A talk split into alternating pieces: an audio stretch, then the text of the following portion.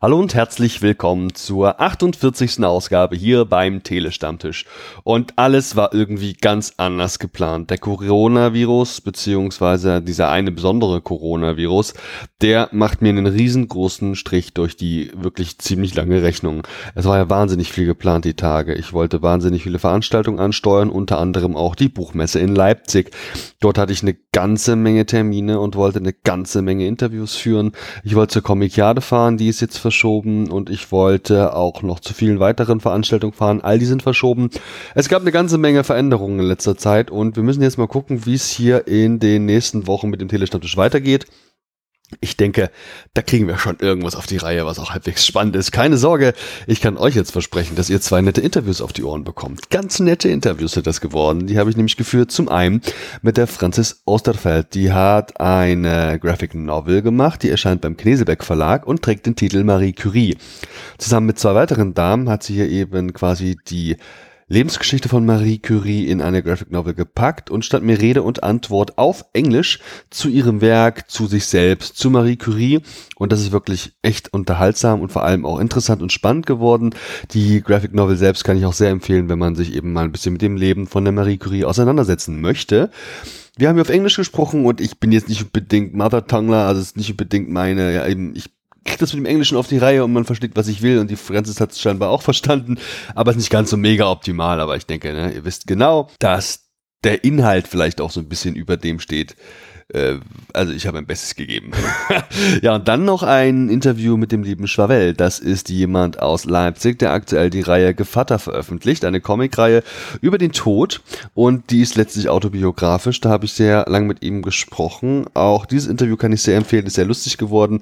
Ich muss ganz ehrlich gestehen, ich kannte Schwavel vorher noch nicht und deswegen gibt es auch mindestens einmal in dem Interview die Situation, wo ich vielleicht ein bisschen eine doofe Frage stelle, aber Trotzdem ist es alles total fluffig geworden. Auch da solltet ihr mal genauer hinhören. Ich fand es total toll, dass die beiden sich die Zeit genommen haben, also sowohl Francis als auch der Chauvel, mir Rede und Antwort zu stehen. Und ich denke auch, dass ihr da draußen da mal einen ganz guten Einblick davon bekommt, wie die Arbeiten von den beiden aussehen. Das Ganze wird hier jetzt eben ganz zeitnah veröffentlicht quasi im selben Zeitraum, wo auch die Leipziger Buchmesse gewesen wäre. Ich wünsche euch da draußen, dass ihr allesamt gesund bleibt. Ich wünsche euch, dass ihr alle gut durchs nächste halbe Jahr kommt. Und ich wünsche euch auch, dass ihr zusammen mit mir zum Beispiel die Gelegenheit habt, hier in den nächsten Monaten noch Comic-Veranstaltungen wahrzunehmen. Ich wünsche mir ganz persönlich, dass natürlich Erlangen, der internationale Comic-Salon in Erlangen stattfindet. Ich hoffe es inständig aber im Zweifel geht natürlich die Gesundheit der Leute und der Gesellschaft einfach vor. Wisst ihr Bescheid? Ich freue mich auf euer Feedback auf Facebook, Twitter, Instagram und beim YouTube-Upload könnt ihr dieses Feedback hinterlassen. Ebenso auch im Blog, den findet ihr unter tele-stammtisch.de und außerdem wäre es total knork von euch, wenn ihr den Telestammtisch bewerten würdet auf Apple Podcast, auf FIT, auf Facebook, auf podcast.de und bei vielen weiteren Plattformen kann man Podcasts bewerten. Bitte macht das, das täte dem Telestammtisch sehr gut. Vielen Dank und bis zum nächsten Mal. Ciao. Hello and welcome to an interview with someone from Denmark, someone who's releasing a graphic novel right now here in Germany. And this March we can look forward for the release of the graphic novel Marie Curie, Ein Licht im Dunkeln, will be released on the German publisher Knesebeck. And I'm very proud to introduce you to someone who's um, the author of this graphic novel, working together with two other ladies. And there are several things you can say about her. She's not just an author, she's translating lots of stuff. She has got to do something with puppets, and I'm not that sure what I'm talking about. Hi, my name is Andy. Who are you?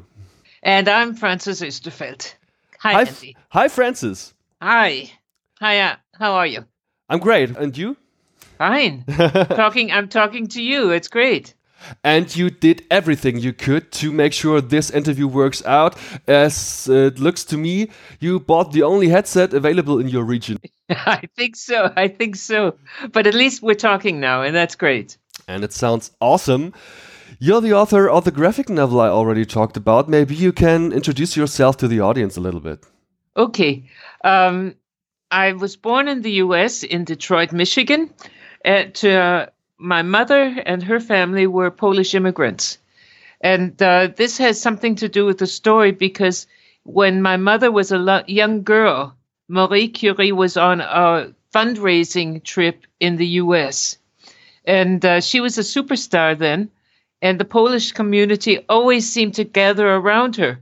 So um, in 1929, when she was trying to get money for radium in uh, with her sister's uh, Radium Institute in Warsaw, my mother was nine years old, and Marie was visiting uh, Henry Ford's uh, plant where he was honoring Thomas Edison's 50 years with the electric light bulb. Mm-hmm. Uh, the interesting thing about that, my mother was there. She was a witness to Marie Curie. And two weeks after uh, Marie left for Europe again, the New York stock market broke. It cracked. It was the start of the Great uh, Recession. Uh, recession. Mm-hmm. And uh, for my mother, for Poles, for people around the world, Marie Curie was a symbol of hope and possibility despite poverty. And as a child growing up, I heard about Madame Curie all my childhood from my mother. So um, I make animated films. My first one was in 2001. It's called The Fantastic Flower Shop, and you can see it on YouTube. And uh, I made another one in 2005 for Hans Christian Andersen's 200th birthday. Well, while this second film was being made, uh, my husband and others encouraged me to make a new f- film because the studios were happy for me. Mm-hmm. And my husband finally uh, suggested, when I didn't have any other ideas, to uh, make a film on Madame Curie because I had such a uh, love of her. And uh, that was in 2004, and I've been working on this project ever since. Um, we started with a animated film with Anna Błaszczyk, but we got only money for a pilot, a three minute pilot. But the experts at the Polish Film Institute could never be agree come to agreement on our storyboard, so it never got the rest of the money. So the film sort of just died. But I had had all these personal contacts with the Curie Institute and uh, Curie Museum in Paris, and had 100% access to their um, photo archives. Mm-hmm. So I had a lot of uh, iconographic material, and I wanted to tell the story. So I got Anna a- involved again, and the result is our new our graphic novel. Can we say Marie Curie is some kind of idol for you, and why? Well, that's the other part of my story because I'm not just making films or doing artistic work. My formal training is as a scientist. And uh, when I started my training in the university, uh, University of Michigan, I was one out of 120 men in my class, and it wasn't very much fun. So I've I've experienced the ma- male chauvinism that she experienced, all th- these other things. She was she was sort of uh, guiding light, uh, hope, a symbol of hope for me when it was really dark. Mm-hmm. And she's always been. I think uh, her story is a wonderful one, but it's not just a feminist story. It's a story about families supporting each other, men and women working together and not fighting each other. I think there's a lot of uh, good things in her story seems to me like it's a very modern topic, and this is the right time to release a graphic novel like this. I think so. I think so. Um, I've been asked whether this uh, graphic novel or the story was feminist, and um, I am not a militant feminist. I, I think everyone, regardless of gender or anything else, should be allowed to do what they can do, what they have talent for. There shouldn't be those barriers. And now we are looking forward to the release of the graphic novel here in Germany. Is it yeah. the first international release? Is there any other release? No, um, the next release will be, I think, in May in Poland. I know uh, it, the uh, publishers are called Media Regina, a family media, and they've gotten the rights. I do know that the Polish translation has been finished, so I think it's in May that that's coming.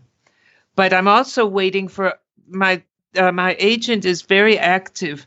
Um, the director of the uh, museum in Paris, the Curie Museum in Paris, was so excited about the book that he made a translation of the text to French.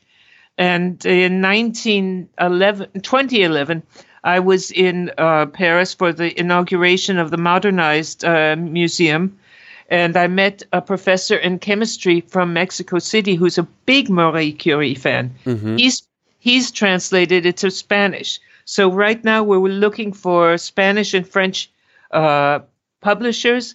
And being an American, my mother tongue is English. So the actual text was written in English, also as a, a consideration to Anna Błaszczyk, who's Polish. She can't read Danish. Okay. So there's three languages that are waiting to be born, uh, and we just have to find the right publisher. Like but Germany is the first one. Yeah, strike. yeah. Um, like you already told us, um, this is not a one man show, a one woman show. You this is teamwork. You work together with yeah. two other women. Um, yeah. Who are these ladies? Okay, my team was three women: me, Anna Błaszczyk, the animator illustrator, and Anya Seti Anderson, who is an astrophysicist. She studies uh, stardust to see where we've come from in the universe. A very exciting project, which the few few mortals really understand. But Anya Seti Anderson is professor in scientific communication at Niels Bohr Institute at the Copenhagen University, and um, she stood. She stands for the scientific part, especially around where Maria is doing her research, where she discovers the radioactive elements. Um, one thing, Marie is the one who made coined the word radioactivity. It yeah. was in her uh, arti- articles, scientific articles, and her thesis for her doctorate degree. Um, I think in the uh, Dreisat, they say that Pierre said, uh, coined the word. It's not correct. Uh, Marie was the one who started that. And the thing that's interesting about Marie and Pierre's relationship, I talked to uh, their granddaughter, Elaine Langevin, who's also professor in uh, nuclear physics in Paris. And she told me Pierre insisted that Marie was the solo uh, author of the first articles to make sure that Marie's name was established there before he got into the picture. And when uh, in 1903, when uh, there was the Nobel Prize, it was Pierre Curie and Henri Becquerel. Becquerel was uh, the first one to really describe the effects of uranium and uh, on photographic plates. Those two gentlemen were nominated for the Nobel Prize. But Pierre wrote to the Nobel Committee and said, that's not right. It has to be with Marie. And that's when she was put on. So it was Pierre that really supported her all the way. She she really had a lot of help from him. So it looks like you got all these information because you researched them by yourself and you got a lot of consultant information from Anya S.C. Anderson, who's some kind of consultant, isn't it right? yeah, Anya has a, a talent or gift of being able to explain very complicated uh, concepts in a very easily understood way. I came in contact with her the first time when she was part of a theater production called Radium in Copenhagen about mm-hmm. Marie Curie. And what impressed me was the simplicity of her explanations. Uh, one example that sticks in my mind is she said that finding a needle in a haystack was much easier than finding the little bit of radium in the pitch blende, the raw material where she found radium. You just take a, a match, throw it on the haystack, let it burn, and then use a magnet. Then you can find the needle. And I thought, wow, she she's who I need. So uh, Anya was very pleased to be part of this project. And what about the artwork of the graphic novel? Anna Błaszczyk is a wonderful animator. I met her in 2004, 2005 when she was screening her final exam film from the Film Institute in uh, Film Academy in uh, Poland. And when I saw the film, it was it just hit, hit a note there that I thought we really need to do this together. And it's turned out she's been a fantastic uh, illustrator and a f- fantastic collaborator. Um, when Anna, Anya and I sent material to her, either we got it back as we wanted, or Anna gave us some gifts that we didn't know we wanted until we got them. Mm-hmm. So just some fantastic ideas from her side. And Anna's uh, concept of the collages that you've asked about, it's called scrapbooking in the computer language. This is the technique she uses to get the depth and the details in her images. So we were three women, all eager to make this book. And there was a fantastic uh, feeling when we ever, whenever we had our meetings on Skype, that we all had the same goal. There was no ego. I, I want this. I want that. Nothing like that. We just went for the same uh, goal, and it was a wonderful experience. A comic democracy. yeah, it really was. I've never experienced anything like it. Uh, we all wanted the same thing, and all of us came with our own ideas, and um, it worked. Our Anya was the one that I needed to give the scientific um, information credibility because I'm not a physicist. I'm a researcher, but I'm not a physicist. Anya is. So it was a good balance between all of us. So my information was from the Curie family and the museum, and plus my own reading. I've, I think I've read everything available on Marie Curie and her family. Maybe you can give us some details about the whole production process. How did it work out? Did you three meet uh, once a month, or is it all online, uh, or how did it work out? Anya and I are in this. Before I moved to Copenhagen, from Copenhagen, Anya and I were in the same city, so we had meetings. I did my writing. I talked to Anya about how what she thought of it, and we skyped with Anya, uh, Anna uh, Actually, when uh, when the um, book was launched in Copenhagen in the Niels Bohr Institute, uh, it was the first time we three were ever under the same roof. So it was an amazing process where three women, no egos. It was we had a common goal and we went for it. It was fantastic. Uh huh. Especially the, the the artwork. It's looked like um I don't know if, if collage or collage is an It's English. a good word. It's a good word. Yeah.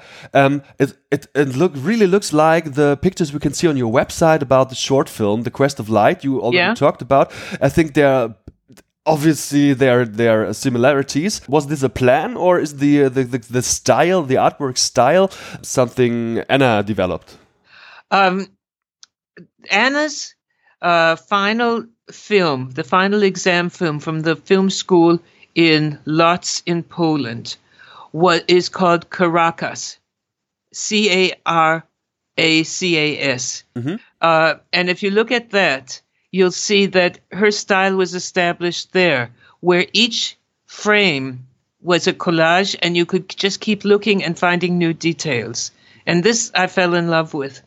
And um, when we made the book, many of the pages were sketched by me, where I sent them to Anna and said, do something like this. And I really carpet bombed her with all sorts of information. So she had plenty to use, plenty of pictures and images that she could use or throw away, but more than she needed. So she had enough to do her work because I knew her style with the details, and I, I really enjoy it because the, ah. the each sa- each page tells its own story, and you can really keep looking at it. Okay, now I get it. So um, you you did some kind of bigger storyboard, as far as I can see it. And yeah, uh, made the details. a comic book is a storyboard. Yeah, of course. Yeah. Like a, within yeah. a film, and Anna and I both make films. So we're both familiar with storyboards and we could communicate in that way.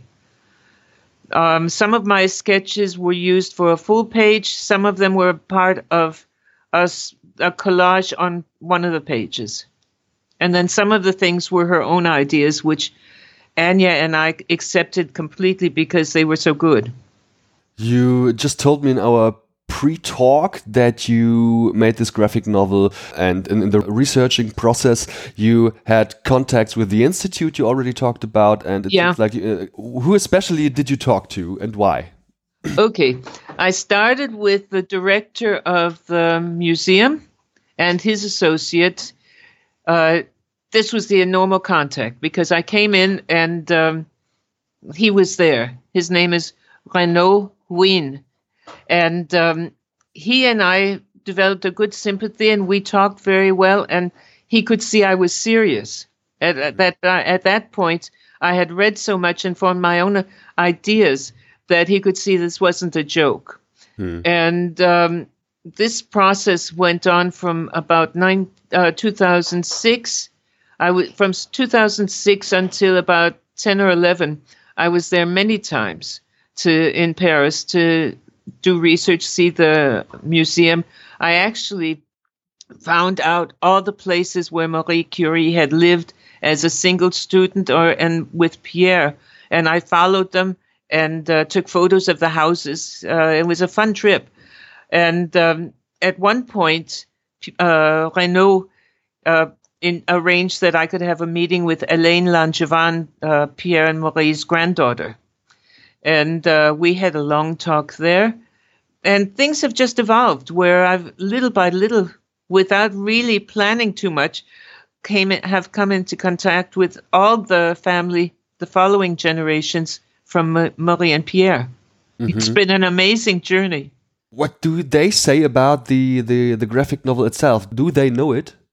Yeah, uh, when I came, when we were finally ready to publish in Danish, I had an I made an English dummy of it. Mm-hmm. So uh, because uh, the Frenchman couldn't read Danish either, so I when I visited uh, Paris, it was in April uh, 18. Mm-hmm. I visited the museum again and I showed it to Renaud. And his first reaction was he thought it would be just a little booklet. But when he saw this, he was completely impressed and said, it has to be in French.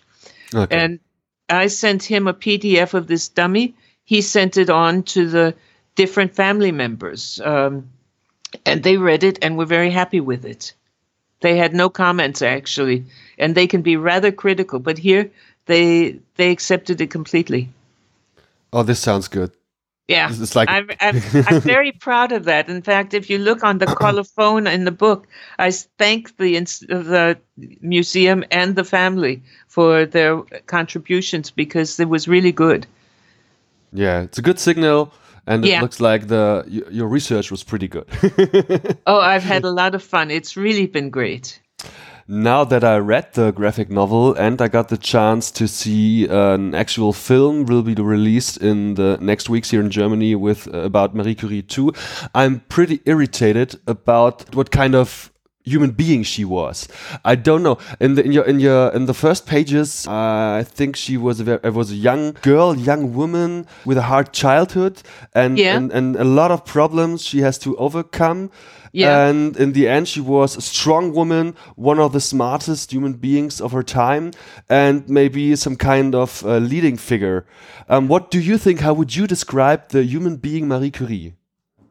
Well, one thing first, I'll talk about the book because uh, the cover of the book was originally at one of the pages Anna Boschik had drawn for the story. And when I saw it, I told Anna, this has to be the cover. Mm-hmm. Uh, because you see a small, tiny woman in, at the foot of a mountain. And for me, her life was always at the, uh, the uh, chore to, a journey to get up that mountain, whether it was childhood, her education, whatever. And Anna said, Well, I don't copy my page to on the cover. It has to be another page, another cover, uh, another image. So the only thing I could say to her, well, you have to make a new page because this has to be the cover, and that's what it was. As a woman, I've also I've had problems too. I think I've gotten closer to her uh, doing my research on the book but I think she would be very difficult to talk to if you really weren't into the scientific universe that she encompassed. Mm-hmm. Um, she was very shy. She was afraid of people uh, misusing her. In fact, uh, her political standpoint point was that you don't participate in politics. She was afraid of that kind of uh, conflict.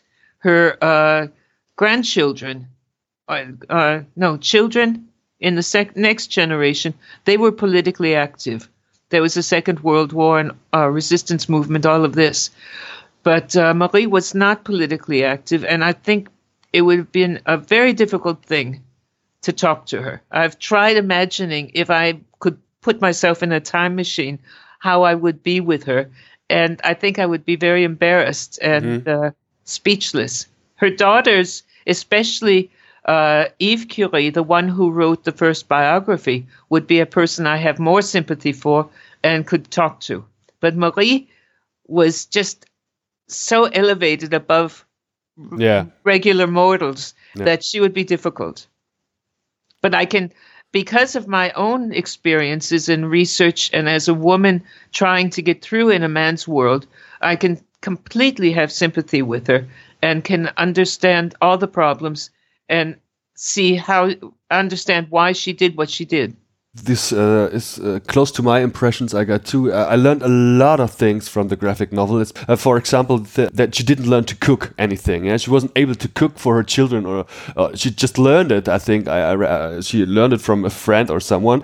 And Who learned it? She learned it from her sister. Or sister, okay, yeah. And all her sister's mother-in-law all these little details they were very impressive and interesting to know and i really think they're a good preparation for film we can uh, look in the cinemas right now. And there's one question i'm asking myself um, if, and she was, she one of the smartest human beings of her time. Why didn't she find out about the dangerous parts of these elements, about the radioactivity, especially when she became ill, when all these other people became ill, and maybe I'm pretty sure her husband became some kind of ill too. Why didn't she figure it out? Well, there's a couple of things in it. The one is that radium was their child. Actually, they were so excited about the blue lights that came out in the dark that they actually had a test tube of radium at their bedside. Pierre carried a little test tube around it, as did a lot of other people that were working with this, to just show people what it was. This was one of it, the, that their child could, could do no harm. They came out later that it was dangerous. But if we come to our time, yours and my time here now in history, we have the problem with plastic. Mm-hmm. And when plastic was first invented, we thought it was a wonderful material. Now we're seeing the backside of it. And I think it's the same thing with radium and radioactivity. It was an exciting thing. It was new. It could do miracles, make miracles. But not, then later on, they started seeing the backside of it. I think it's a typical human reaction to something new that's exciting. And then later on, we see other problems. Mm. Yeah, Okay, thank you very much. This is, uh, I, I think I kind of understand this. okay, good. Yeah, maybe you can uh, have a short look into the future. Right now, you are doing some PR for the graphic novel. As yes. far as I can see it, um, what's the next thing we can look forward to? Well, right now, I'm working on the second volume. Um, I'm so excited. The family is a fantastic story. The next generation. Um, Maurice first daughter and son in law won a Nobel Prize for artificial radioactivity the year after Marie died. Mm-hmm. The other daughter, the youngest daughter, Eve, was a, mu- musician and a journalist. She was the first one to. She was the one to write the first biography about Marie Curie, and little is known about her. But one thing that was really exciting was she left France. Um, she left France when Germans, the Germans uh, occupied it, invaded France and occupied it. She le- went to London and became the voice of Radio Free France. And the Vichy uh, government considered her a traitor and withdrew her citizenship. Uh, she became friends in the United States with President Roosevelt and his wife. They invited her to the U.S and the New York Times and the Observer hired her to cover the war. she actually traveled 44,000 kilometers around the world to interview the main actors in the Second World War. Uh, these articles were published, and when she returned to the U.S., she um, made compiled the book with these articles. It's called "The Journey Among Warriors," and it's a fantastic document about the Second World War. So, the next generation is my next uh, goal. Wow. I'm working on that. Sounds like a very impressive story. I'm looking forward to see and to read this. Uh, yeah, I am. I'm, I'm, looking forward to writing it. Yeah. Last question, yeah. maybe. Do you read comics and graphic novels too? And can you recommend one of them? Oh, I grew up with comic books. I mm. loved them. I just loved them. But uh, I I must admit I haven't read too many of them now. Mm -hmm. So I can recommend my own. Yeah. Marie Curie. But um, no, I, I'm afraid I can't. You have to talk to Anna Błaszczyk. Maybe you can get hold of her and talk to her about that. Okay. She's a wonderful uh, illustrator and she has a huge spectrum of styles. Yeah, this is what's so impressive. She's really talented. Okay, maybe we can get the chance to interview her too. Yeah. Um, would be a good thing. She speaks English. Francis. So, yeah. Thank you very, very much for your time in this interview. And of course, the last words of this interview belong to you. If you want to tell the audience something or whatever you want to say, give it a try.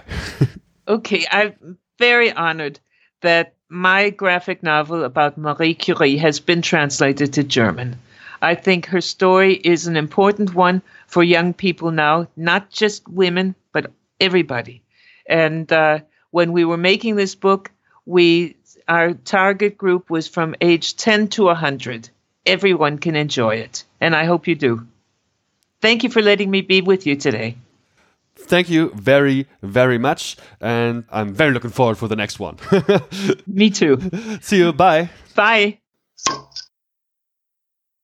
Hallo und herzlich willkommen zu einem Künstlergespräch mit einem Künstler, den ich fast in Leipzig auf der Buchmasse getroffen hätte. Er ist mir dort aufgefallen im Pool von verschiedenen Künstlerinnen und Künstlern, die am Gemeinschaftstisch, am Signiergemeinschaftstisch, glaube ich, war es, also gezeichnet hätte und vor allem eben auch Signaturen äh, da gezeichnet hätte. Und zwar zu einem Comic, den ich vorher tatsächlich noch überhaupt gar nicht auf dem Schirm hatte.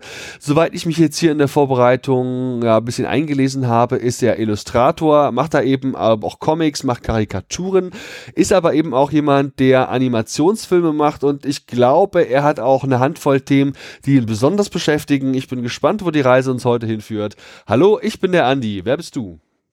Hallo, hier ist Schwabel. Guten Tag. Ja, vielleicht magst du dich uns mal ein bisschen vorstellen, Schwabel. Äh, wer bist du eigentlich? okay, ich bin Schwabel, ich ähm, bin Trickfilmer, Comiczeichner, Illustrator. Wir betreiben zusammen mit meiner Chefin Sandra das Studio Glücklicher Montag in Leipzig, wo wir eigentlich aus der klassischen Werbung und aus der Musikindustrie kommen. Äh, das hat uns aber alles ziemlich angeekelt und angeödet weshalb wir parallel dann in den letzten zehn Jahren daran gearbeitet haben, äh, dass wir unser Geld mit Eigenproduktion äh, durch Fördermittel oder ähm, mit Workshops verdienen. Und da sind wir jetzt eigentlich auf einem guten Weg. Davon ab mache ich jeden Tag zwei tagespolitische Karikaturen, die ich an Gott in die Welt versende. Und ob es dann gedruckt wird, weiß man immer erst hinterher. Mhm. Aber äh, angesichts der Tatsache, dass ich das schon seit 2010 mache, scheine ich da nicht allzu viel falsch zu machen. Ja, ohne Frage. Ich habe mir auch tatsächlich bereits zweieinhalb Ausgaben deiner Comicreihe Gevatter angeschaut und ich habe auch schon einen Teil der Karikaturen, die ich auch vorab in gesammelter Form als PDF bekommen habe, auch mir schon angeschaut. Und ähm, ja, genau, dieses Tagesaktuelle, das kann ich auf jeden Fall bestätigen. Ja, wie sieht's denn aus? Ich habe auch noch was gelesen von Workshops an Schulen. Ist es jetzt vor allem im Zusammenhang mit der Reihe Gevatter, auf die wir gleich zu sprechen kommen werden, geschehen oder generell als Karikaturist und Illustrator? Generell habe hab ich irgendwann mal angefangen, Comic-Workshops zu geben. Erst in, im, im, im hiesigen Comic-Shop, dann später an der Volkshochschule.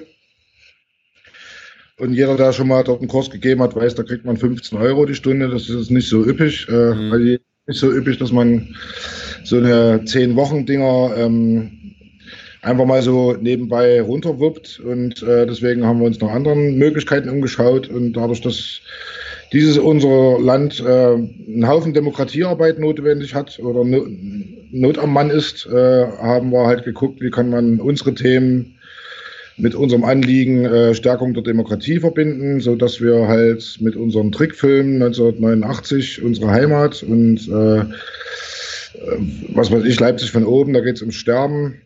Aber immer geht es auch irgendwie um Demokratie, so dass wir da damit halt quasi übers Land ziehen und äh, verschiedene Förderinstitutionen gefunden haben, äh, die sowas auch mitfinanzieren, so dass wir quasi das Geld mitbringen und nur noch die Schüler und die Zeit brauchen äh, von der Gegenseite.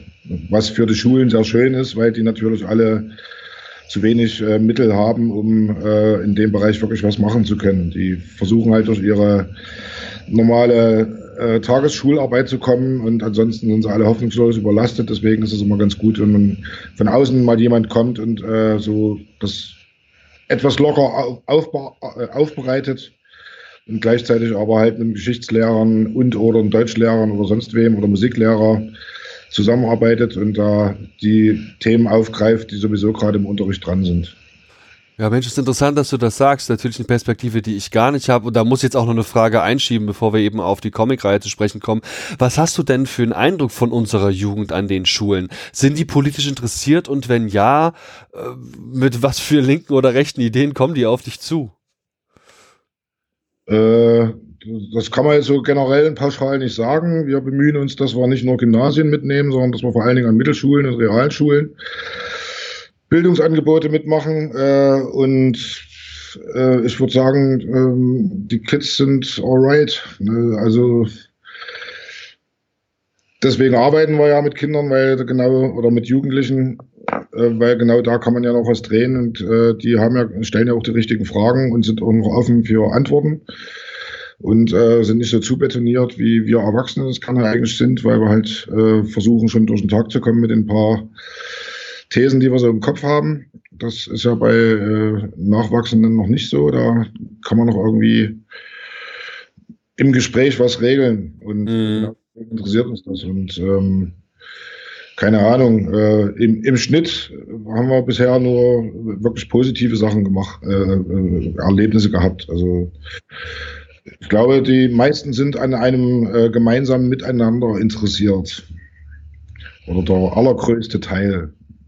Natürlich hast du immer ein paar Ausrutscher, das ist normal, aber äh, die werden dann nicht des Raums verwiesen, sondern ähm, die werden genauso integriert und können ja genauso ihren Senf dazu beitragen. Also dazu ist es ja da, dass die in, in den Comic-Arbeiten, die dabei entstehen, halt ihre eigene Meinung präsentieren und die dann eben auch verteidigen müssen und äh, da auch sagen müssen, warum sie welche Ideen hatten.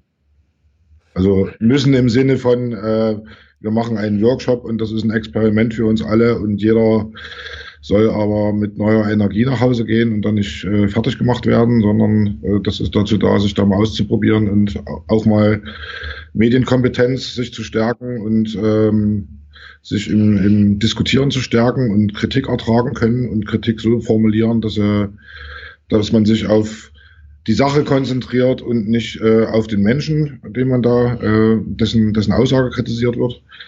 Also das ist alles eigentlich unter dem Deckmäntelchen eines, wir machen mal einen lustigen Comic-Workshop passiert das. Sehr interessant. Was würdest du sagen, lesen die Kids von heute eigentlich noch Comics? Äh, ich würde sagen, ungefähr so doll wie vor 20 Jahren. Also die meisten kennen halt die lustigen Taschenbücher.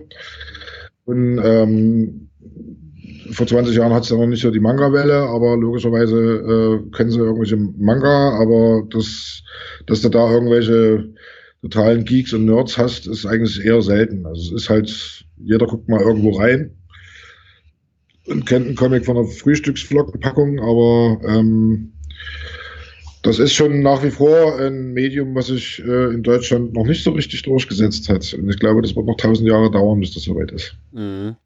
Weil du jetzt auch den Begriff Geeks und Nerds benutzt hast, würdest du dich selbst als Geek und Nerd bezeichnen? Auf jeden Fall. Für mich wurde der, wurden die Ausdrücke geprägt. Ja, geil. Ja, dann lass doch einfach mal gezielt auf Gevatter zu sprechen kommen. Ich hatte, wie gesagt, vorab die Möglichkeit, in die Hefte zu schauen, habe immerhin auch, wie gesagt, schon zweieinhalb Hefte geschafft zu lesen und ich bin wirklich sehr angetan. Ein, ein großes Oberthema gibt es, das da quasi auch die Reihe dominiert, aber vielleicht magst du uns mal vorstellen, wer oder was ist eigentlich Gevatter? Gevatter ist ein semi-autobiografische Graphic Novel, die wir jedoch als Heftreihe angelegt haben, weil ich amerikanische Produktionen mag und finde, dass sich das leichter liest, als wenn man da so ein Album äh, erstmal vor der Nase hat. Und äh, das behandelt hauptsächlich ähm, Themen wie Depressionen, äh, Suizidgedanken und äh, so äh, psychische Belastungsstörungen und wie man äh, lernen kann, damit umzugehen und wie die im Alltag wirken. Das ist, wie du bereits sagst, ja auch in Teilen autobiografisch. Also du hast da scheinbar auch eigene Erfahrungen in der Richtung gesammelt und unter Umständen verarbeitest du die auch hier in diesem Comic. Die, die die sind in 100% Teilen autobiografisch. okay, also ist gar nicht so wahnsinnig viel Fiktion drin, oder wie? Nee, also was ich, äh, weshalb ich immer semi-autobiografisch sage, wenn ich das irgendwo vorstelle, dann äh, deswegen, weil ich manche Situationen halt äh, raffe und dramaturgisch vorgehe, wie man das auch bei Filmen oder in Serien halt macht, die halt äh, eigentlich einen dokumentarischen Anspruch haben. Ähm, aber ich äh, achte darauf, dass die Echtheit der, der Situation, jedenfalls soweit das meine Erinnerung betrifft oder auf Nachfrage in der Familie, du, wie waren das damals, ähm, dass ich es auf jeden Fall so wirklichkeitsgetreu wie möglich wiedergebe. Weil ich ja auch keinen äh, vor, vor den Fuß pissen will. Ja, na klar, sicher. Äh, wie sieht es denn aus? Was für eine Motivation hattest du dann letztlich mit der Reihe zu beginnen? Warum machst du das? Ist es so eine Art Eigentherapie oder willst du irgendwie aufklären? Ähm, A, glaube ich, das ist ganz normaler Leidensdruck. Aber ähm, ja, aufklären klingt immer so hochgestochen. Ich glaube, ich will was schildern, wo ich hoffe, dass sich andere Menschen drin wiederfinden und die dann für sich vielleicht auch äh, Lösungswege sehen. Also ohne dass das jetzt zu hochgestochen daherkommt. Ähm, aber ähm, ich habe halt in der Form noch nie was gelesen, was mich jetzt irgendwie so abgeholt hätte. Da gibt es ein paar Sachen, die sind meistens hässlich gezeichnet. Ähm, weshalb ich dann da nicht rangekommen bin. Äh, da lese ich die dann nur mit spitzen Finger durch und denke, naja, hm, irgendwie fehlt mir genau das, was ich halt da versuche äh, mit reinzupacken, eben, dass das wirklich realistisch daherkommt und äh, die Dialoge sich gut anfühlen und auch natürlich rüberkommt. Und deswegen äh, hat mich das dann gereizt zu sagen, ja klar, das macht Sinn, das zu machen. Und das wäre natürlich nicht möglich gewesen, weil wir halt nicht mit der Funes Stiftung jemanden gefunden hätte, der da gesagt hat, klar, hier, ich packe erstmal da Geld drauf, damit ihr überhaupt die Zeit habt oder die Zeit äh, in der Firma dann auch freischaufeln könnt, äh, damit ich noch da sitzen kann und das zeichnen, weil ist ja jetzt nicht so, dass man das so nebenbei machen kann, mal schnell. Definitiv. Und wer da noch weitere Details wissen möchte, dem empfehle ich mal einen Blick in unsere Show Notes, denn da werde ich wie immer bei unseren Interviews alle relevanten Links, die es gibt und die es eben auch zu dir gibt, hier in die Show Notes eben mit reinpacken. Da gibt es dann auch die Möglichkeit, ein, also diverse Interviews mit dir zu lesen. Da habe ich, das sind auch die, die dann in den Gevatterbüchern teilweise abgedruckt sind. Und da kriegt man dann auch mal einen genaueren Einblick da in die Entstehungsphase und wer quasi da was für wen gemacht hat, was genau das für eine Stiftung ist und so. Das werden wir da auf jeden Fall, äh, könnt ihr euch da auf jeden Fall genauer angucken und da will ich jetzt hier auch möglichst keine Wiederholung, sage ich mal, unnötig da jetzt noch provozieren. Mich würde natürlich schon auch mal interessieren, wie es eigentlich aussieht. Bist du jetzt total der Autodidakt? Hast du das alles selbst beigebracht oder bist du jetzt einfach ähm, absolut gelernter Illustrator? Das ist ja, glaube ich, also comicmäßig dein Erstlingswerk, ne? Wenn man die Karikaturen mal ausklammert. Du hast dich nicht besonders schlau gemacht, oder? Ah! Äh, weiß ich nicht. Also ich mache seit 1988 Comics. Nee, das ist nicht mein Erstlingswerk. Ach so, okay. Das ist mein aktuellstes, aber auf jeden Fall nicht mein erstes. also ich hatte unter Umständen mal zehn Jahre zusammen mit Bela B. den Verlag extrem erfolgreich Enterprises, äh, wo auch meine Comicserie Schweinevogel erschienen ist. Aha. Ähm, äh, an Realistics haben wir auch in dem Verlag ähm, Extrem Terror, habe ich da ein paar Kurzgeschichten dazu gemacht. Ansonsten war ich eigentlich immer recht funny-affin, aber durch die Trickfilme, die wir halt bei Glücklicher Montag produziert haben und die, wo ich überall Regie geführt habe, bin ich immer mehr in den Realistik-Style reingewachsen, dass ich halt gesagt habe, okay, ich traue mir das auch zu. Und ähm, mit Seelenfresser habe ich dann vor ein paar Jahren so meine erste äh, Realistik-Graphic-Novel-Serie angefangen. Die ist halt auch noch in Arbeit, aber das ist, die gehört halt zu den Projekten, die man eben nur nebenbei machen kann, wenn man wirklich mal irgendwie Luft hat, weil äh, das da mit der Finanzierung eben, eben nicht so einfach ist. Mhm. Obwohl wir da auch Unterstützung bekommen haben von äh, ein paar Mäzenen. Aber da kommst du eben nicht besonders weit, weil, wie gesagt, das ist halt alles sehr aufwendig. Und äh, ansonsten, ja, größtenteils bin ich Autodidakt. Ähm, habe mal zweieinhalb Jahre ein sogenanntes Vorstudium an der Hochschule für Grafik und Buchkunst gemacht, aber da ging es eher um Buchgestaltung und äh, Buchstaben und äh, figürliches Zeichnen waren dann nur so im, im Nebengeschäft und das hat man auch nur äh, irgendwie zweimal in der Woche nachmittags gemacht, weil ich ja als Kind der DDR ähm, aufgrund meiner Disziplinnoten nicht äh, für ein Abi zugelassen wurde, konnte ich dann auch kein, keine Kunst studieren. Und als dann die Mauer fiel, war ich bereits 21 und hatte dann auch keinen Bock mehr, mich da um irgend sowas zu bemühen, weil ich da auch schon einfach äh, im Arbeitsleben drin steckte und da auch schon meinen Weg eingeschlagen hatte und da bereits auch schon Layouter für diverse Musikzeitschriften war so dass sich das dann äh, von selbst erledigt hat. Insofern hm äh, ist es immer ganz gut, so Sachen wie Scott McCloud äh, Comics richtig lesen ja, oder ja. so äh, unters Kopfkissen zu legen oder was weiß ich, äh, Manga-Zeichenkurs von Toriyama. Also das sind natürlich alles Sachen, die ich auch in meinen Workshops verwende, um äh, den, den Leuten zu sagen, hier, wenn ihr irgendwie wissen wollt, wie was geht, guckt da mit rein. Ansonsten orientiert euch bitte am Leben. Äh, nützt nicht viel von anderen abzuzeichnen, weil dann übernehmt ihr nur die Fehler. Macht eure eigenen Fehler. Und das schafft man meiner Meinung nach nur mit Try and Error. Und äh, ansonsten die ganzen Illustrationsjobs und sowas, was wir halt, was weiß ich, für Klett Schulbuchverlag oder sowas machen, äh, das passiert halt so am Wegesrand, dass man da so reinwächst. Oder ich illustriere auch für MDR Kripo Live solche Fälle, wenn sie halt kein, kein Kameramaterial haben, dass ich dann, eigentlich habe ich da als Gerichtszeichner angefangen, aber ich glaube, ich habe ein oder zweimal einen Job gehabt für als Gerichtszeichner, wo ich dann aber noch nicht mal zu Gericht gekommen bin, sondern mir die Fotos ins Büro geschickt wurden. Und ansonsten habe ich eigentlich immer Unfallorte äh, aus allen möglichen Perspektiven dann zugeschickt bekommen, gesagt, hier, dramatisiere mal bitte die Szene. Äh, da habe ich dann fünf Szenen, die ich dann gestalten soll, vom Tathergang und was weiß ich, wo ich dann alle Infos habe, wie irgendwie ein Auto ausgesehen haben könnte, also was man dann so in Polizeiberichten und aus irgendwelchen Zeitungen hat. Also das ist eine ganz gute Schule, um sich da auch äh, mit Details ganz gut zu befassen. Manchmal bestimmt auch ein bisschen verstörend, oder? Das ist äh, größtenteils verstörend, ja, weil da natürlich auch viele Fälle dabei sind, die eben ziemlich nahe gehen. Also wenn es da um Kindesmissbrauch geht oder um häusliche Gewalt oder um irgendwelche Morde, äh, wo dann alte Omis in der Wanne ertränkt werden, das äh, ich habe da ähm, inzwischen eine Technik, dass ich das halt wirklich immer kurz vor der Angst, also die, die, die groben Vorzeichnungen mache ich irgendwie, das, das sind ja auch immer Sachen, die sehr schnell passieren müssen, weil sie eben erst in der letzten Minute wissen, ob sie Filmmaterial haben oder nicht.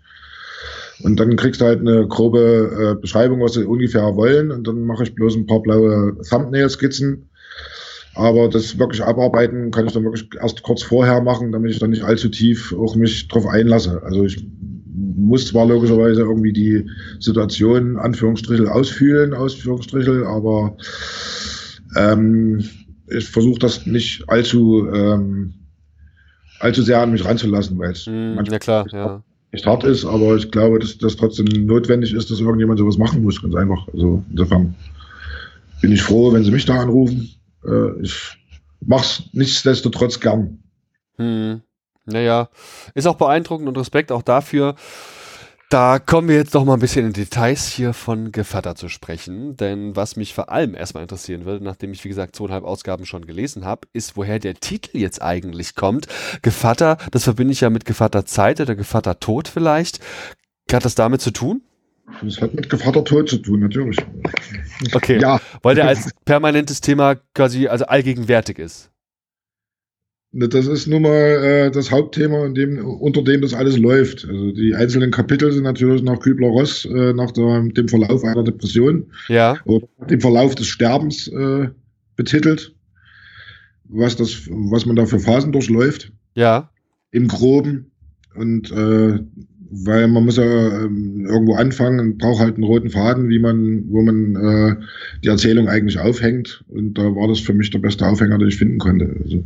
Da sprichst du jetzt genau diese fünf Phasen an. Das Werk wird ja insgesamt auch in fünf Heften erscheinen. Ist irgendwann auch mal eine gebündelte Ausgabe angedacht?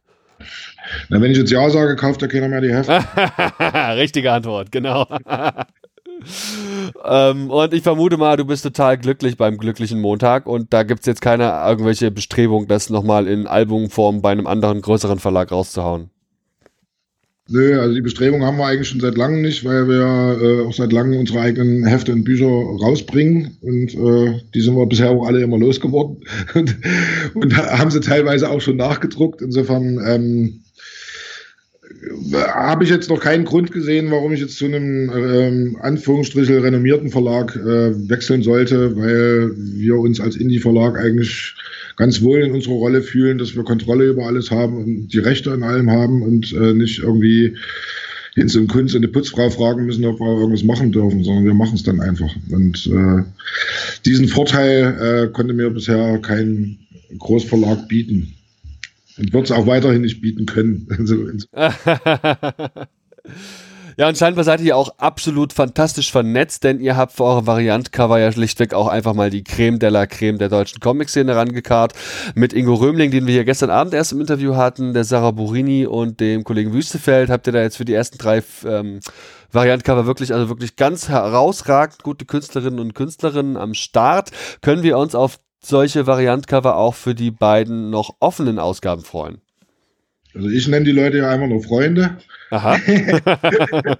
Weil man sich ja, wie gesagt, in, nicht nur in Erlangen, sondern sonst wo über den Weg läuft. Äh, in, insofern ähm, war das naheliegend, äh, dass, dass, dass wir äh, halt äh, diese Personen nennen für, für Band 4.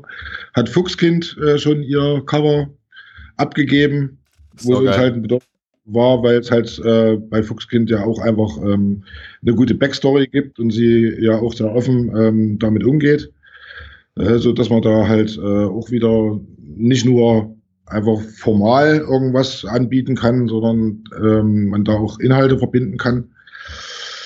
Und für die Nummer 5 äh, sind wir noch ein bisschen auf der Suche, ehrlich gesagt, weil jetzt haben wir unsere 50-50-Quote und bei fünf Heften wird es dann ein bisschen schwierig. Ich würde halt lieber eine Frau nehmen, bin aber da im Moment noch unschlüssig und muss das natürlich auch mit äh, Sandra abklären, weil wir das natürlich die Entscheidungen für solche Sachen gemeinsam fällen.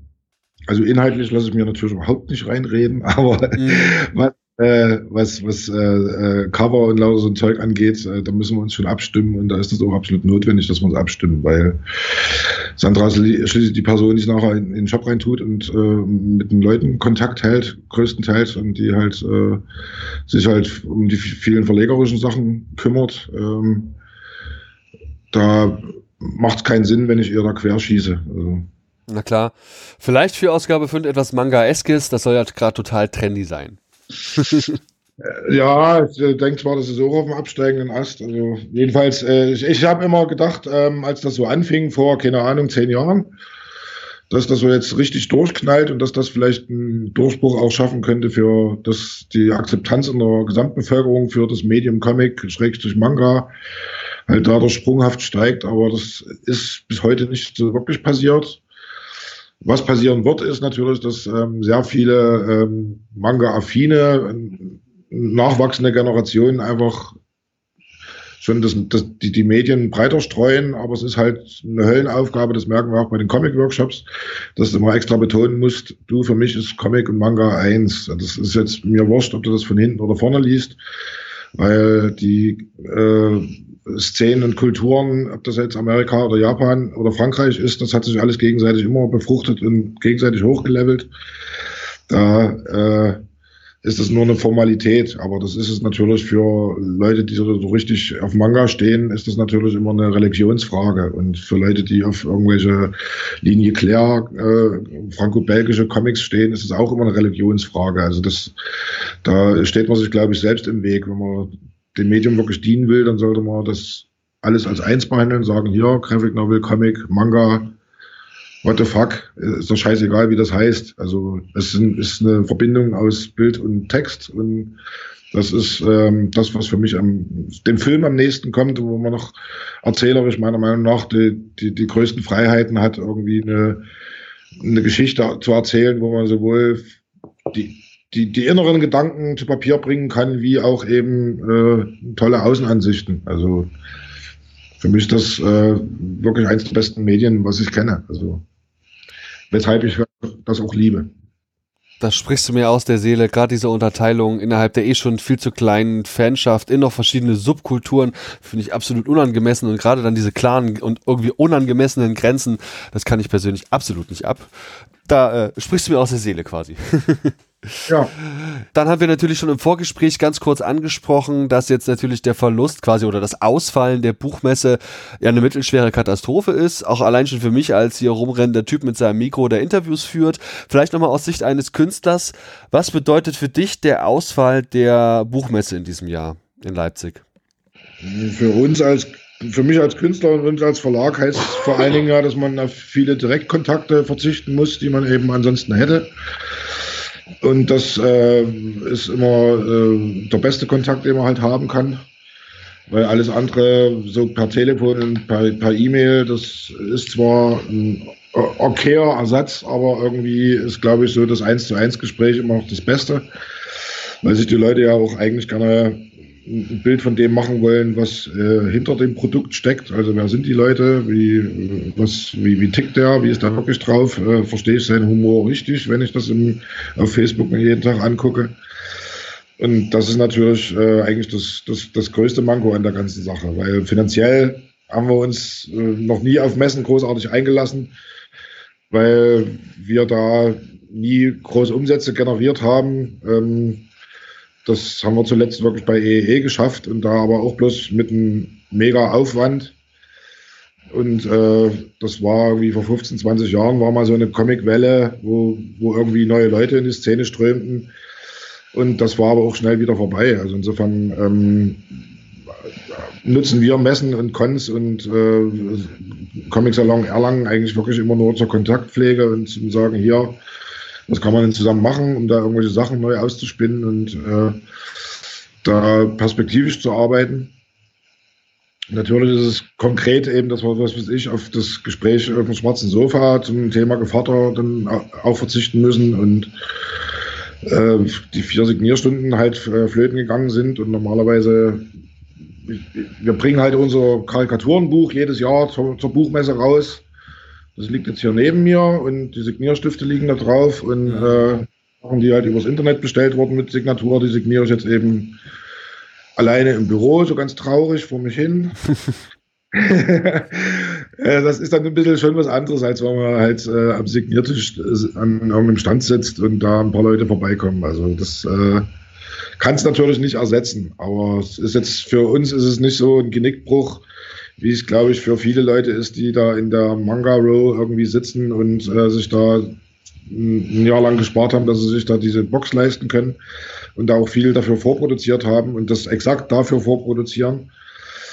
Äh, das machen wir ja nicht. Also wir sind zwar ein Indie-Verlag, aber so Indie dann auch nicht. In, inzwischen haben wir uns da so gut aufgestellt, dass wir auch wissen, was können wir erwarten an Verkäufen, was ist da überhaupt möglich wir verschicken halt sowieso sehr viel äh, Presseexemplare einfach peu à peu und an die Kontakte, die wir halt kennen, wo wir halt wissen, da haben wir uns ein Netzwerk aufgebaut. Ja. Und das äh, insofern ist, ist, sind, ist, sind Messen und gerade die Leipziger Messe, weil sie eben bei uns direkt in der Stadt ist, ähm, da müssen wir nicht irgendwie im Hotel übernachten oder sonst was.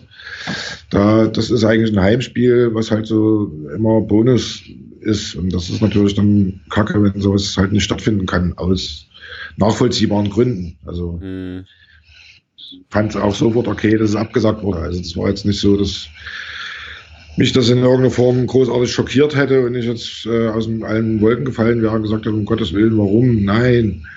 Also äh, ich halte es für vernünftig. Also insofern ist es okay, dass so viele ähm, Parallelangebote oder Ersatzangebote jetzt äh, von, von der Comic Combo und von über David Folecki und äh, über City Comics irgendwie so angeleiert wurden und über den äh, Millionärsclub. Das sollen auch alle gerne wahrnehmen. Äh, kann halt die Messe nicht ersetzen, aber ist, glaube ich, auch gut, um äh, so die Szene Ultras auch äh, wirklich zu binden und äh, die auch zu pushen weiter. Also. Mhm. Sehr gut. Das heißt, du wirst aber selber nicht daran teilnehmen an diesen Alternativangeboten. Nee, ich äh, begebe mich natürlich freiwillig in Quarantäne, rede mit keinem, gucke niemanden an. Genau. Aber meine Hände auch jetzt äh, äh natürlich äh, im Desinfektionsmittel stecken. Das ist ja klar. Und, und rede mit dir natürlich mit Mundmaske, das ist auch, auch klar. Vorletzte Frage natürlich, die Frage der Blick in die Zukunft. Irgendwann wird ja auch die fünfte Ausgabe, Kapitel 5 von Gevatter erscheinen. Wie geht's denn weiter? bei dir? Ja, Kapitel 1 des äh, zweiten Bandes, würde ich sagen. okay. Zum einen, zum anderen haben wir ja bei 1989 Lieder unserer Heimat noch drei äh, Videos offen, die wir bis Jahresende noch produzieren müssen, damit wir unsere Fördervorgaben auch erfüllen. Da schwitzen wir jetzt schon ein bisschen, weil das natürlich alles wieder ganz schön knapp und ganz schön eng wird, aber das ist bei uns halt immer so. Dann bei Seelenfresser ähm, ist der dritte Band äh, fällig. Da gibt's ja auch knapp die Hälfte davon existiert und der Rest müsste halt mal schnell runtergezeichnet werden. Aber bei 66 Seiten ist es halt nicht so einfach. Dann ähm, arbeiten wir natürlich an unserem Großprojekt nicht gesellschaftsfähig, ähm, Alltag mit psychischen Belastungen. Das ist halt ein Buchprojekt, was wir durch Gevatter irgendwie angefangen haben, wo wir gemerkt haben, da ist ein Bedarf da äh, gegen Tabuisierung und äh, für eine Entstigmatisierung von psychischen Belastungen mal anzugehen und das auch mehr in die Öffentlichkeit zu bringen. Also wie kann ich mit Leuten äh, umgehen, äh, die eine Depression haben oder was weiß ich, keine Ahnung, Borderline, Essstörungen, irgendwas und die sich da nicht so richtig raustrauen. Also da äh, den Leuten auch Mut machen mit einem Buch, was im Moment irgendwie, keine Ahnung, 378 Seiten hat. Also das wird schon ganz schön dick.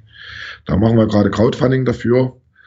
Da ist es halt scheiße, dass die Messe nicht stattfindet, weil da wollten wir eigentlich Infobroschüren machen, was wir dann kurz vor der Angst noch stoppen konnten und jetzt halt äh, das alles ins Netz verlagern mussten. Da sind wir zwar bei dem Crowdfunding-Kampagnenziel inzwischen auch schon äh, bei Ziel 1 bei 80 Prozent. Aber auch da wäre halt ein Direktkontakt natürlich besser gewesen. Na klar, ja, sicher. Oh, weia. Wie du siehst, äh, uns wird nicht langweilig. Daneben haben wir ja noch äh, die ganzen normalen Tagesjobs. also, was weiß ich, Illustrationen für Schulbücher oder eben Kripo Live oder keine Ahnung, was so alles so wer, wer so durchklingelt. Äh, Courage zeigen mache ich auch jedes Jahr. Das ähm, Konzert, äh, was auf der Moritzbastei stattfindet, äh, in Open Air, äh, eben für, für mehr Demokratie und gegen äh, Rassismus und Faschismus und Homophobie. Da äh, engagieren wir uns auch seit Jahren mit und äh, gestalten da immer die, die Werbung dafür.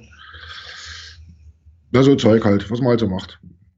Jetzt hast du gerade den Musiker in mir angesprochen und das wollte ich sowieso fragen. Die schiebe ich jetzt noch dazwischen, die Frage. Egal, die Minute haben wir jetzt noch. Da war nämlich ein Festival, war Werbung für ein Festival hinten drin. In Ausgabe 2, dieses Carpe Noctem, die Stadt der Sterblichen. Habt ihr da irgendwas mit zu tun oder hast du das einfach nur illustriert, das Poster? Das Stadt der Sterblichen haben wir als Glücklicher Montag und äh, Sandra als in, äh, als Person ähm, quasi der, der Hauptorganisation gemacht. Also wirklich, ähm, das waren, keine Ahnung, 50 Veranstaltungen, die wir da in drei Wochen äh, runtergewuppt haben. Und da haben wir, glaube ich, anderthalb Jahre im Vorfeld organisiert, zusammen mit der Funus Stiftung. Dadurch, äh, oder äh, im Rahmen dessen ist das halt mit Gevatter auch passiert, dass wir da eine Förderung von denen bekommen haben. Also das, sowas machen wir natürlich auch, aber das, da muss dann schon unser Herz dran hängen, dass wir das halt äh, wirklich machen, weil das äh, geht auch an die Substanz. Dann bei 50 äh, solchen Veranstaltungen hat man ungefähr mit 250 bis 300 Leuten fest zu tun, die man dann irgendwie permanent telefonisch und per Mail und sonst wie betreuen muss. Und dann haben wir uns, keine Ahnung, drei oder viermal in der Woche mit irgendwelchen Leuten getroffen, um irgendwas zu planen und äh, abzusprechen und Deals zu machen. Naja, das macht man halt auch noch so. Hm. ja, und dann aber jetzt wirklich wie angekündigt die letzte Frage, denn wer deine Interviews liest, die du da eben auch veröffentlichst auf der Seite und eben auch in der Anlage von Gevatter und wer jetzt hier in den letzten Minuten ein bisschen genauer zugehört hat, der merkt, scheinbar hast du wirklich Ahnung von Comics und liest die auch noch. Vielleicht kannst du uns ein paar Empfehlungen abgeben für aktuelle Werke. Was liest du denn aktuell? Was findest du aktuell gut? Aktuell lese ich nichts, weil ich aktuell selber zeichne. Das ist das Schlimmste, was ich machen kann, aktuell was zu lesen. Ansonsten habe ich äh, einen ziemlich großen Stapel Manga rumliegen, die ich noch äh, mal durcharbeiten muss. Und dann bin ich natürlich schon in einem hohen Alter von 51 Jahren, wo man dann nur noch Rückschau hält und sich dann Best of Tank Girl und äh, irgendwie zusätzliche Watchmen-Ausgaben oder irgend so ein Zeug zulegt was man halt äh, früher schon geliebt hat. Also das puffert man dann, aber ich versuche trotzdem immer noch an neues Zeug ranzukommen. Aber ganz ehrlich, äh, wenn ich im Comicladen stehe, catcht mich nicht allzu viel. Also das, äh, was weiß halt, irgendwann sind die Superhelden auch mal durch und ähm, das müssen schon Themen sein, die mich dann wirklich, wirklich abholen. Und also äh, als großer Horrorfan äh, brauche ich trotzdem äh, irgendwas, äh, was eben so eine Brücke zum, zur Realität schlägt. Also wenn das zu abseitig ist, holt mich das auch nicht mehr ab. Also Lovecraft ist irgendwann mal wichtig im Leben eines Horrorfans, aber irgendwann ist auch mal gut mit Lovecraft. Und ah. dann brauchen wir nicht einen hundertsten Cthulhu-Aufguss oder irgendwas, äh, irgend so ein Zeug. Also insofern äh, bin ich natürlich immer gespannt, was Frank Miller macht oder äh, irgendwie so meine alten Helden oder wo Mike Mignola was mitmacht oder was wen ich halt so mag an, an Leuten, die eben auch äh, wirklich geile Schwarz-Weiß-Zeichnungen hinzaubern können, äh, Matthew Kelly oder sonst wer. Aber äh, das ist halt auch übergreifend. Da blättere ich in alles mal rein und was mir gefällt, nehme ich mit. Aber wie gesagt, wenn ich gerade selber zeichne, ist es nicht gut, wenn ich in andere Sachen reingucke, weil ich dann natürlich versuche, das äh, auf Biegen und Brechen irgendwie unbewusst auch damit reinzuhauen. Und dann verzettelt man sich total. Also jedenfalls geht's mir. Also das äh, kann das dann ganz schwer trennen, wenn mich irgendwas beeinflusst. Deswegen läuft dann lieber irgendwie die tausendste Netflix-Serie äh, nebenbei oder ich gucke mir irgendwelche Dokus nebenbei an. Also Realbild halt, nichts gezeichnetes und keine, keine Zeichentrickfilme. Da muss ich äh, tatsächlich wirklich aufpassen, wenn ich, wenn ich gerade so tief in einem Projekt drin stecke, dass da, dass man da dann nichts nicht so mit in die Feder reinrutscht. Mhm. Also gar nicht mehr so viele Comics und in einer der Ausgaben hatten auch die Gespenstergeschichten einen kurzen Cameo. Ich vermute mal, den traust du auch ein bisschen hinterher. Äh, ja, äh, den, ne, die gehören halt zu meiner Vita dazu, aber die wurden ja dann tatsächlich durch die ganzen EC-Horror-Comics äh, mehr als abgelöst. Also World of Horror und das ganze Zeug äh, von EC-Comics ähm, bin ich natürlich ein Riesenfan davon. Ähm, ohne das hätte ich natürlich auch Bernie Weizen irgendwie nicht kennengelernt und kein Swamp Thing oder sonst was. Also das führt ja alles dann irgendwo hin. Aber ich habe jetzt nicht gesagt, keine Comics. Also die äh, Stapel auf meiner Treppe, die Pale of Fame, äh, die man alle noch durchlesen muss, das, das liegt alles da. Es ist nur noch nicht gelesen. Eieiei, das kenne ich sehr gut. Ich sorge dafür, dass die Verlage alle genug Umsatz machen. Also ich tue mein, ich, ich bilde, äh, gebe meinen Beitrag dazu. An der Stelle auch ein ganz persönliches Dankeschön dafür. ja, geil, Schwavel, es war mir eine wahre Freude, dass du dir die Zeit genommen hast, mit mir ein bisschen zu plaudern. Und äh, ich möchte dir die Gelegenheit geben, die letzten heiligen Worte dieses Interviews zu haben. Vielen Dank nochmal und bis zum nächsten Mal. Ihr wascht euch die Hände. Danke. Tschüss. Alles klar. Ciao.